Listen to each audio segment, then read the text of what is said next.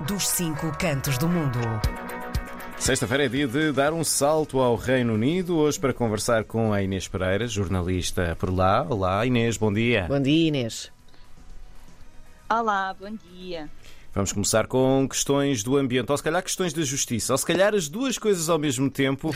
Então parece que a, a Greta Thunberg, a ativista ambiental, está, está num tete a tete com a justiça inglesa, é isso?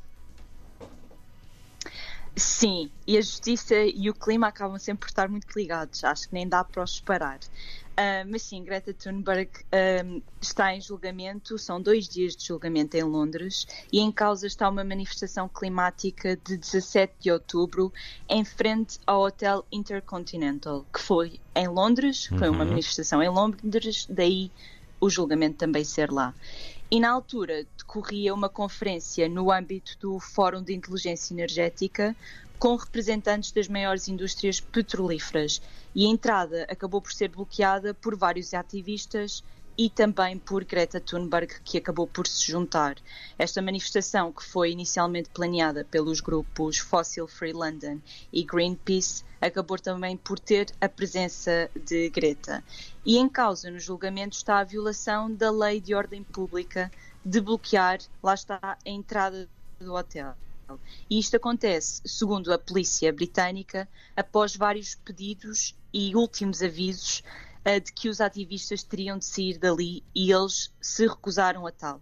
E deste julgamento podem resultar multas até os 2.500 libras.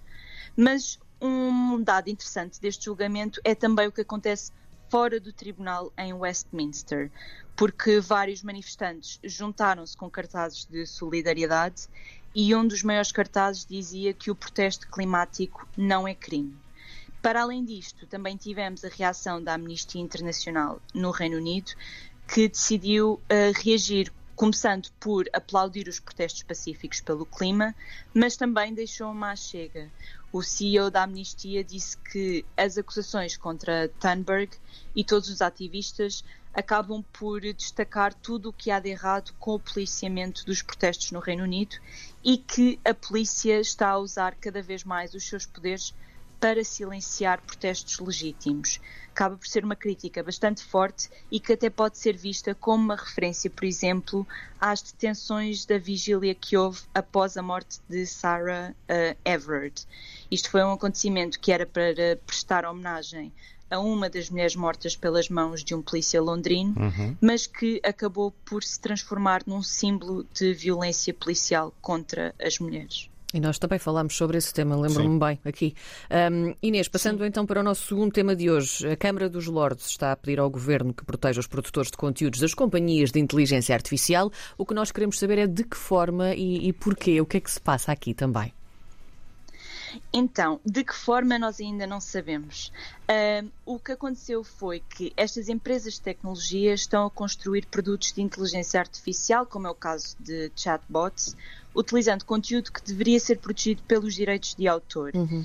E, consequentemente, estas empresas acabam por treinar o produto de forma gratuita e com uma grande margem de lucro, e quem criou esse conteúdo e, consequentemente, acabou por dar forma a esse treino, um, não deu autorização do uso, mas também não ganhou nada com isso. Aliás, muitos dos criadores de conteúdo não estão sequer provavelmente conscientes de que são parte da produção destes produtos de inteligência artificial.